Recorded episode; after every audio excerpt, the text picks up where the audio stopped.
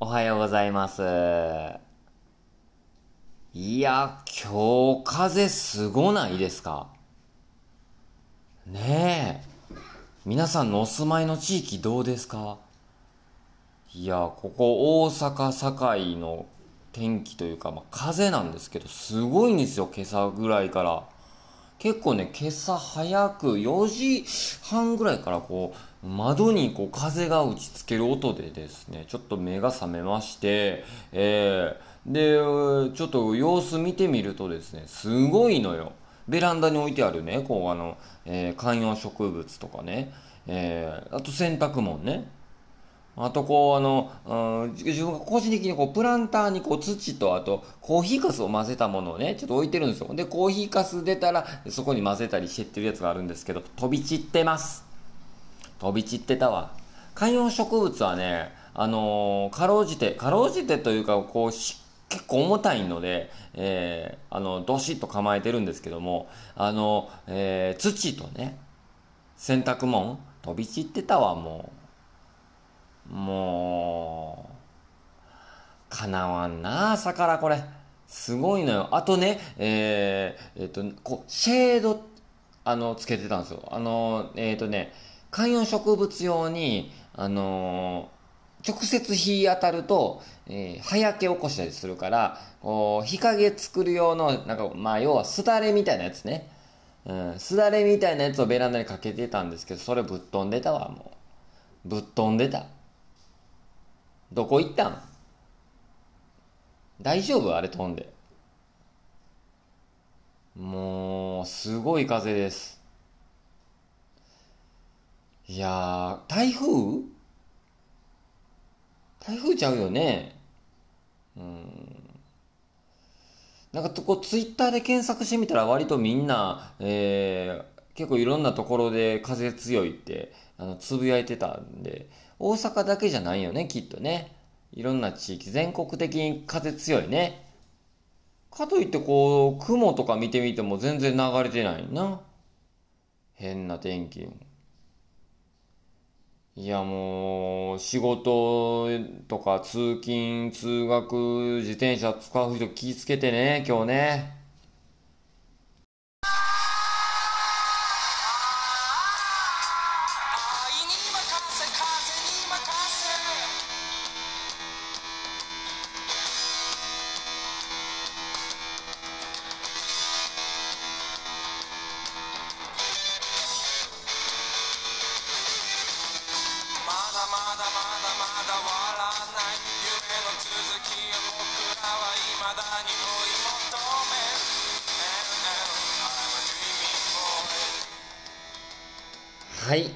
めまして、おはようございます。猫とコーヒーとまるまる始まりましたね。よろしくお願いします。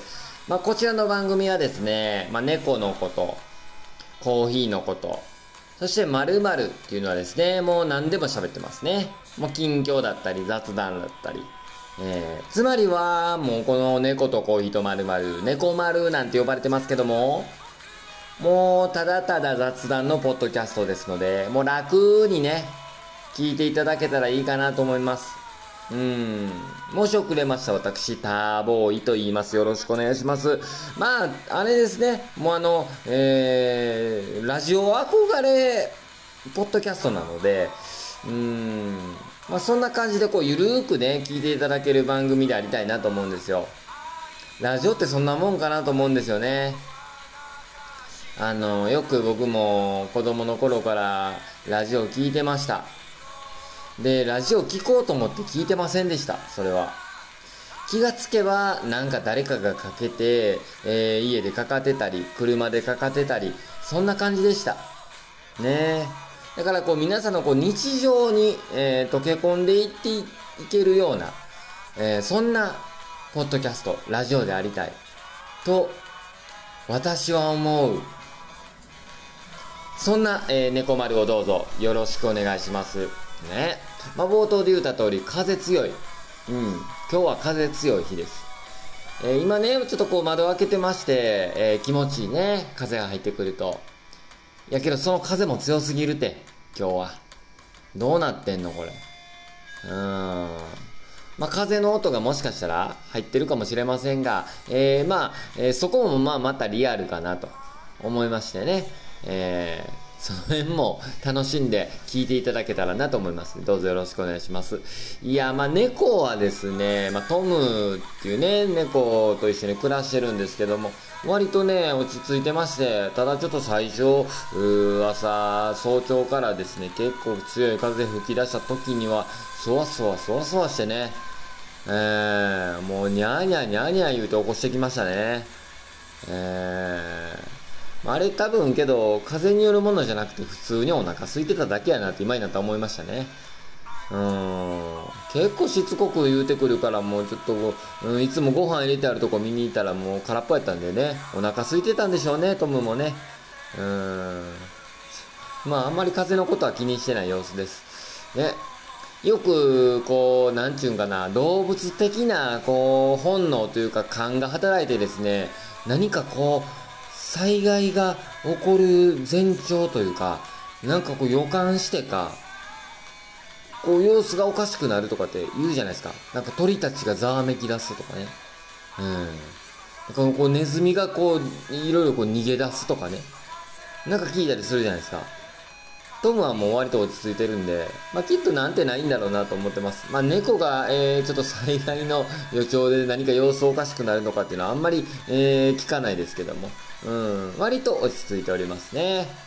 えー、まあ、そんな6月24日、金曜日の猫とコーヒーとまるまる。ね、ゆっくり聞いていってください。まあ、作業中だとか、移動中の BGM なんかにね、いいと思うんすよ。なんか、あのー、音楽聴くのももちろんいいんですけどね。ぜひこう、ポッドキャストやラジオもいいっすよ。うん。まあまあ、あのー、完全なるね、もう僕がもうダラダラ喋るだけの、えー、ポッドキャストですので、ねまあ、ゆるりと聞けるのがいいかなと思うんですよね。まあ、風が強いとはいえ、むちゃくちゃ暑いです。天気もええし、日差しも強いです。なんか空見ると夏の空の感じ。もう梅雨って明けたの？梅雨明けた？聞いてないんやけど、梅雨明けたような天気になってるけど。まあそれほどちょっと不安定なってことなんかな。不安定な、えー、気候ちゅうことなんでしょうか。言うてますけども。うーん、まあ本日もどうぞ猫丸をよろしくお願いします。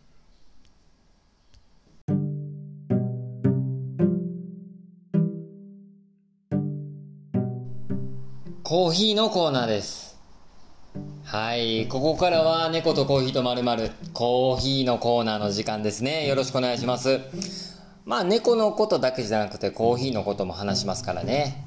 えー、まあ6月っていうのはですね、毎週火曜日にえー、コーヒーアカデミーのプロフェッショナルコースっていうのに通ってましてね。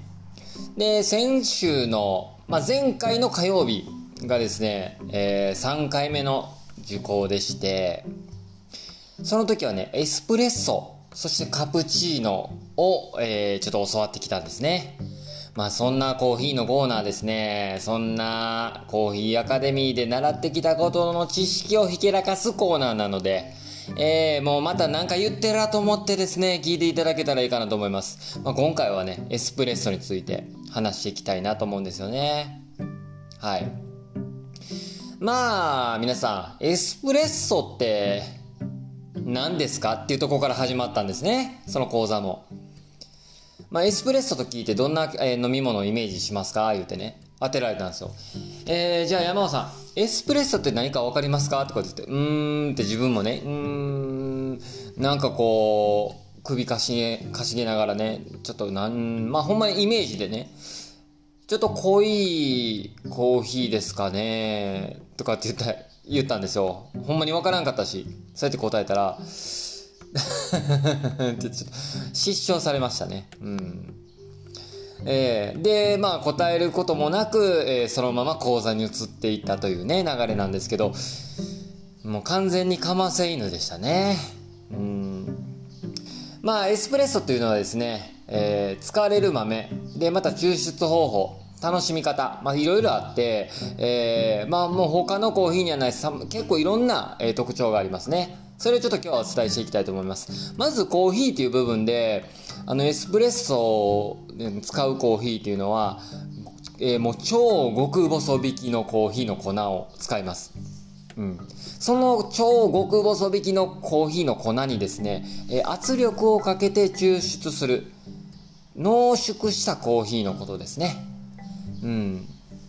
なお、俺が言ってたことは、外してはないと思うんやけど、講師の人は、濃いコーヒーですかね？とかって俺が答えたら、って言って、ちょっと失笑してましたけどね。まあ、そまあ、あながち間違いじゃないんですよ。うん。で、エスプレッソの特徴としては抽出時間がすごく短くて、えー急速、急行っていうのを意味する、えーエスプレッソ。英語で言うとエクスプレスと、え名付けられたとされているそうですね。エスプレッソに用いるコーヒー豆っていうのはアラビカ種100%それのブレンドが主流となってます実際にはカネホラ種っていう、えーもう一つの品種があるんですけどもロブスターとも言われてますがそれも使われることはあるんですけども、えーコーヒーの成分が結構凝縮しているこのエスプレッソっていうのはあの強い苦みが出るんですね。結構極端にその苦みが出てしまうのでブレンドに使われるのは少量に抑えることが多いです。あのそのカネホラが使われることは。うん。ブレンドに使われたとしてもごく少量。で、えーまた単一の品種の豆っていうのは特徴が結構はっきり出過ぎてしまうので、えー安定した味のバランスを取るっていうためにもあのエスプレッソっていうのはブレンドが適してるっていうふうに言われていました。さらにですね豆の焙煎についてもこう浅すぎると渋みとか酸味が、えーでまた深すぎると焦げ臭とか苦みが強くなる傾向があるので、えーまあ多くは、まあ、中入りとか深入りの中間ぐらい。シティシティからフルシティローストあたりを使うっていうことが多くなってますね。うん。だから深すぎても浅すぎてもあかんよっていうことですね。焙煎度合いで言うと。そして抽出について。抽出は、えー豆を超極細引きにすると言いましたけども超極細引きにするグラインダーそしてコーヒー粉、えーコーヒーの粉に圧力をかけるこの専用のマシンっていうのが必要です。うん。コーヒーの味わいをしっかり抽出するっていう意味でもポンプのこの圧力ですね。圧力でこう短時間にアロマのオイルと、えー水分を乳化させる過程があるんですね。その乳化させる過程はこのエスプレッソ特有の抽出方法なんですよ。でこの抽出の際にこの粉のメッシュまあ、引き目ですね。引き目がこう粗いと、えー乳化に時間が結構かかってしまうので細かすぎると抽出時に湯が、えーお湯が詰まってしまったりするので適切な乳化が起こらないんですよ。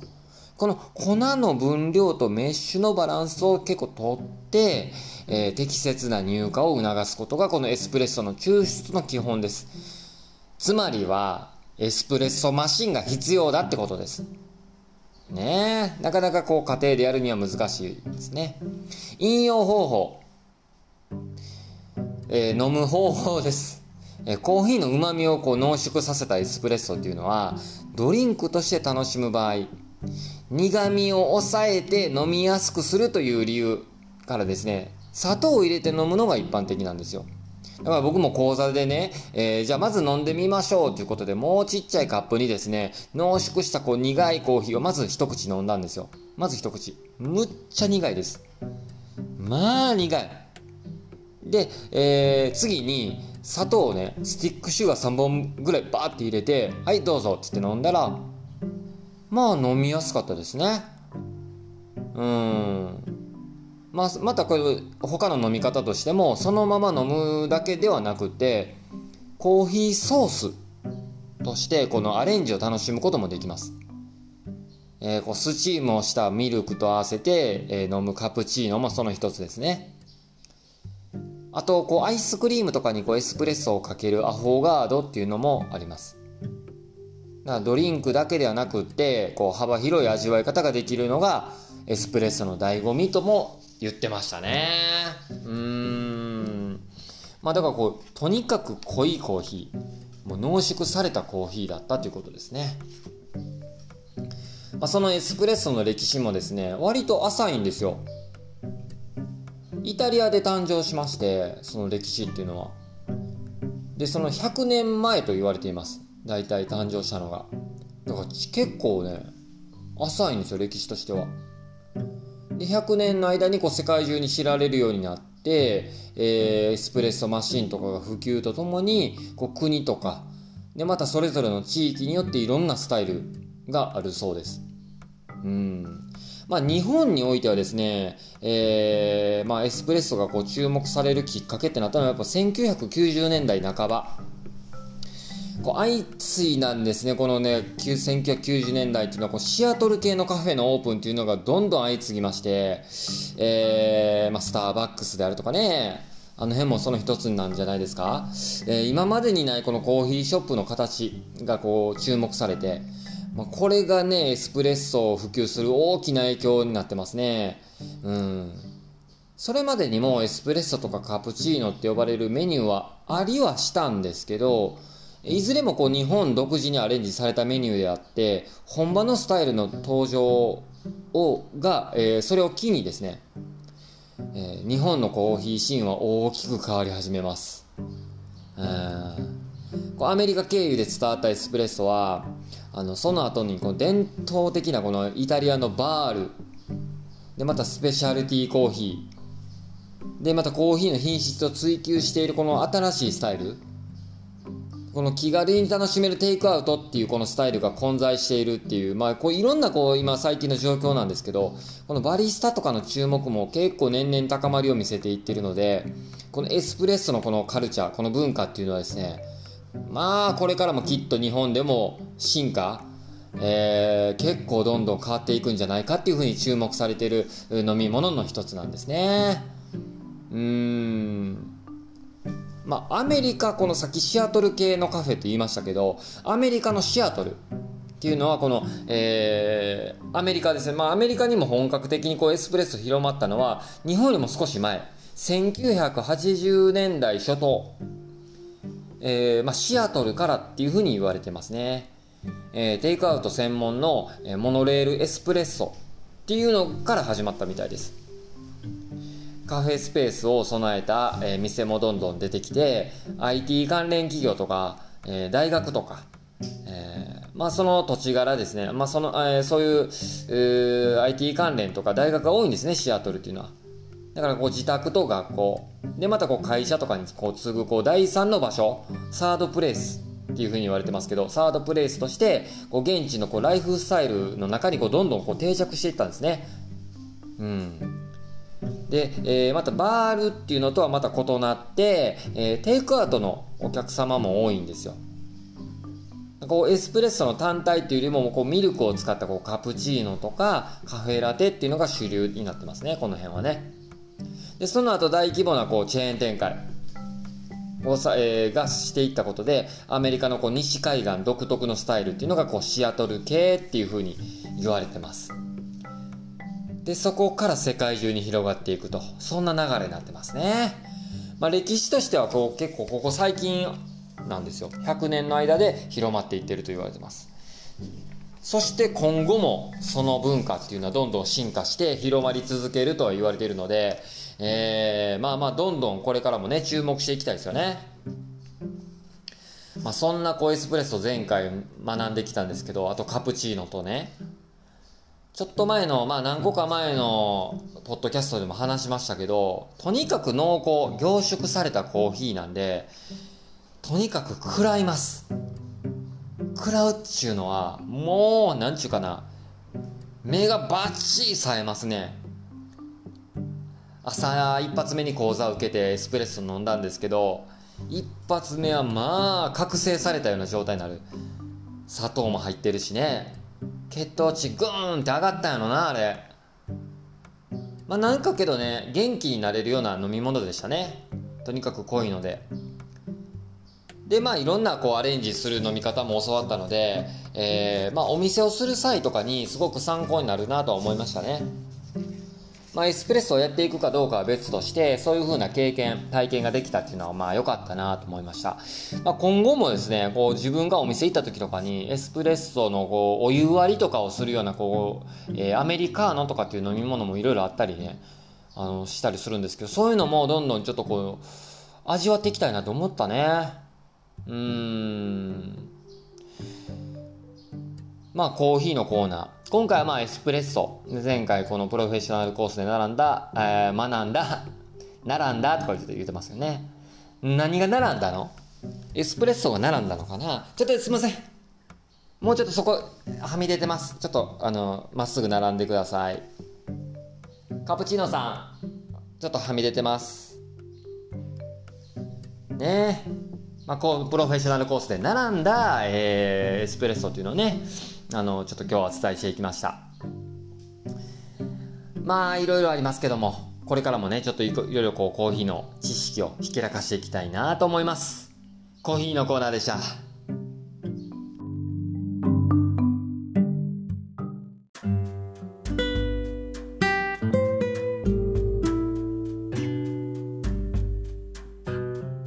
まあ、こうして、毎朝、毎日更新してるんですけど、この猫丸のポッドキャストもね。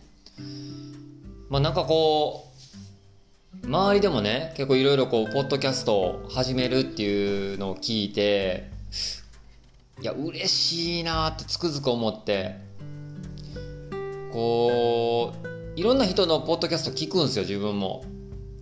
有名な人の芸人さんがやってるやつとかタレントさんがやってるやつとか、えーまあねいろんなこう人がやってるポッドキャストを聞いたりするそれもいいんですけどまあはじ新たに始めたっていう人のねポッドキャストを聞いていくのもすごいこう自分の最近のこう楽しみの一つでもあってですね。まあこの間ゲストに出てもらったビシソワーズもねえーフィルミュージックっていうポッドキャストを始めたしでえっと名前がねすいませんあのラジオネーム忘れましたけどあの以前ねお便り送ってくれた、えークリアボトルも応募してくれたあのー方もね知ってます？ポッドキャスト始めたの。ちょっとそこのコンビニまででしたっけ？うん。ポッドキャスト始めその自分ももう聞いてますよもう。うん。いやそういうねなんかこういろんな人のポッドキャスト聞くのも最近自分の楽しみの一つであのーつくづく常々自分も伝えてるけどポッドキャストこうラジオとかってやっぱこうながら聞きできるもんやから移動中とかえーほんまにそれこそ自分の作業中とかになもう垂れ流しして聞いてるんですよ。聞いてるよ俺。うん。いやなんかねやっぱりこういいなって思うところはですねなんか自分も始めたての頃とかってですね何をやっているんだろうかって思うんよね。こけどね自分みたいにですねあの最初カットが私誰が聞いとんねんって思ったりしたんやけど聞いてるんよこれ。うん自分もその一人なんでね。ぜひ皆さんもあのえいろんな人のポッドキャストをね聞いていっていただけたら面白いなと思うんですよ。その中でまた猫丸も聞いてもらいたい。って俺は思ってんのよ。なあえー、フィルミュージックもですけどちょっとそこのコンビニまでもぜひちょっとみんな追いかけていこう。なあ言うとります。でまたこう猫丸もあの今回151回目 151? 気づけば151回目迎えましたけどまたいろんな企画もね考えていきたいと思うんですよまあ聞き返してみるとですね最初の頃とだいぶちょっとちょっとずつスタイルも変化してってねまあ最近はこう、えーオープニングあってでなんかこういうコーナーがあってエンディングっちゅうような流れやけどまあ徐々にこう、猫丸もいろんな企画考えていきたいなとは思ってるので、毎日やるとね、話すことないんちゃうかって思うんやけど、まあやっぱ結局喋っちゃうというか、思ってるね。うん。まあ、というわけで今後とも猫丸をよろしくお願いしますっていうことですよ。ね、お願いします。まあ、ちょっとこのままの流れでね、喋っていきたいと思います。まあ、暑いですよね、けどね。暑い。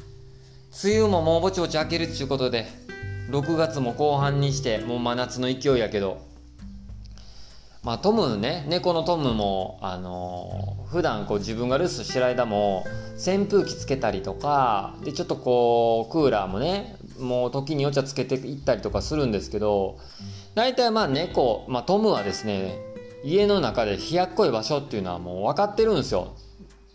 大体どの家の場所の、どこが冷やっこい場所か。で、そこに大体いてるんですよね。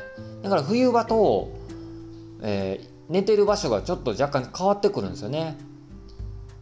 で、自分が出かけてるでしょで、帰ってくるでしょで、冬場はだいたいベッドの布団で寝てたりしてたんやけど、最近は違う場所、こう冷やっこい場所で寝てたりする。というわけでですね、まあ家の中の冷やっこい場所、うん、ベスト3、言っていきましょうか。えー、まず、第3位。家の中の冷やっこい場所。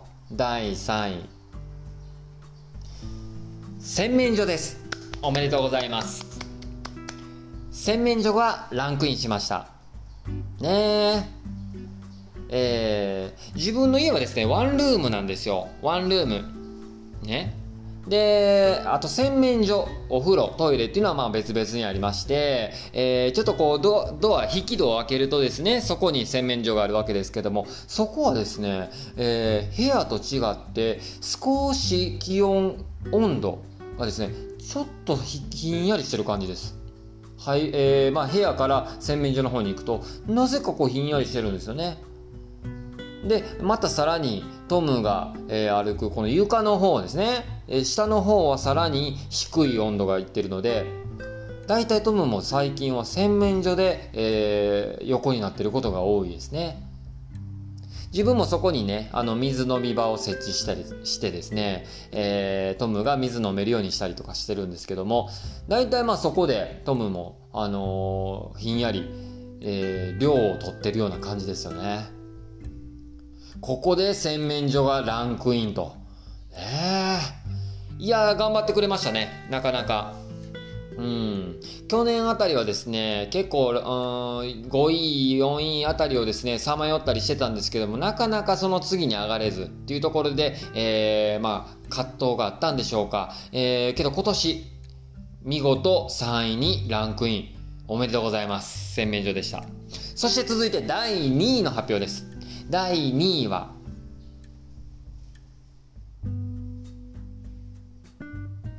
お風呂です。おめでとうございます。お風呂なんですよ。うん。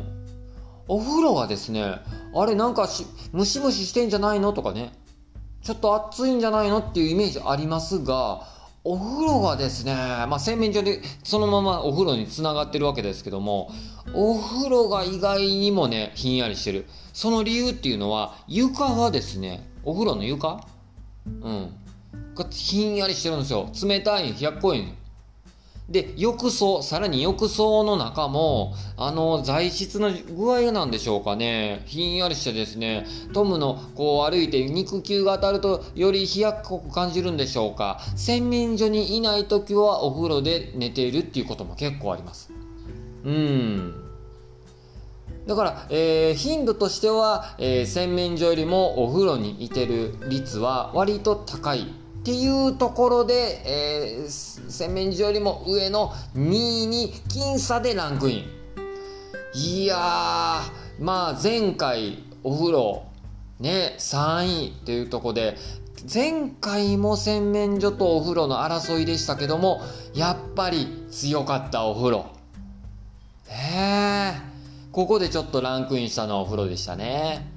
いや、頑張ってくれました。まあ、さすがにですね、お風呂入った後っていうのは、まあ、ムシムシ、えー湿気もあるし、えー気温も上がってるので、あ温度も上がってるので、えーお風呂入った直後にトムが行くってことは、まあ、まずないですけども、えーまあまあ、こう、お風呂の湿気も取れてですよ、水気も取れて乾いた状態になるとですね、やっぱ気温、温度がぐっと下がるんでしょうか。うん。家の中では割と冷やっこいポイントになるなるんですねそして続いて栄えある。1位の発表です。1位はベッドの下です。おめでとうございます。ねえ。ベッドの下です。洗面所お風呂ときてベッドの下。いやまさかのダークホースでしたね。えー、もう初登場の、えー、ベッドの下じゃないでしょうか。ねえ。いや一気に、まあ、県外から1位にランクインしました。いや今回ですね1位にランクインしたっていうのはですね結構ねトムがいてる頻度っていうのはベッドの下率が高いんですよ。っていうのもここ最近のことでこれ何が変わったか考えました。ベッドの下のものをほとんどなくしましたはい。前までちょっとこういろんなこう、えー、と収納できるようなカゴを置いたりとかですねボックスを置いたりしてたんですけどもそれを全て取っ払いまして処分しました。だから今ベッドの下にあるのはですねお掃除ロボットぐらいなんですね。だからこう通気性も良くなったんでしょうか。それでちょっとこう涼しくなったんでしょうか。トムが、えー、行く率が非常に多い。頻度が高い。これがベッドの下だったんですねで、もう一つ涼しい理由があると思います。それはですね、ちょうどベッドの上にクーラーがあるんですよ。空調がありまして、えー、で、こう空調をかけるとやっぱり冷気っていうのは下に下がりますよね。えー、下に下がってベッドに当たるんですけど、さらにそのベッドの下っていうのは一番涼しい空気がたまるポイントだったんではないでしょうか。それもあってか、なんとここで1位にベッドの下がランクインおめでとうございます。ねえいやこれはですねまさかだったでしょうね。洗面所もお風呂もマークしてなかったでしょう。ベッドの下っていうのは。ねえいや夢ありますね。えー、なんとこう10年目、えー、ラストイヤーに、えー、優勝ということでまあこれはもう悔いはないんじゃないでしょうかね本当にちょっと今回もちょっと感動すら覚えるランキングでしたけども、えー、家の中で、えー、冷やっこいランキングベスト3でございました。ありがとうございました。ねえ。笑ってくれたら嬉しいです。うん。エンディングいこうか。な、このままの流れでじゃあエンディングいきます。えー、猫とコーヒーとまる。こちらの猫丸のポッドキャストは Spotify、Google Podcast、アンカーなどで過去のバックナンバーアーカイブも配信しておりますので、ぜひそちらも合わせてお聞きください。そしてお便りも募集しております。お便りはですね、えー、まあ、インスタグラム、またツイッターの DM などからですね、えー、ラジオネーム、を添えてお便り送ってください。質問、感想、メッセージ、楽曲リクエスト、などなど、何でもえ構いません。ね、送っていただいた方全員に猫丸オリジナルステッカーをプレゼントさせていただいておりますので、ぜひそちらも、えー、お楽しみにしていただけたらいいんじゃないかなと思います。やっぱりね、ラジオ憧れがある自分としてはですね、お便り、えー、読むっていうのはですね、憧れの一つではもうあるんですよ。うん頼む。お便りまた送ってくれ。言うております。ぜひ、お便り送っていただいて、猫丸のネタを提供してください。はい。言うておりますけども。まあまあまあまあね、毎日毎朝更新しております。まあ、たとえお便りなくてでもでもですね、えー、まあ、誰かが聞いていてくれるだろうと信じて、まあ、配信し続けようと思います。というわけで本日もお届けしてまいりました猫とコーヒーとまるまる。また聞いてくれよな。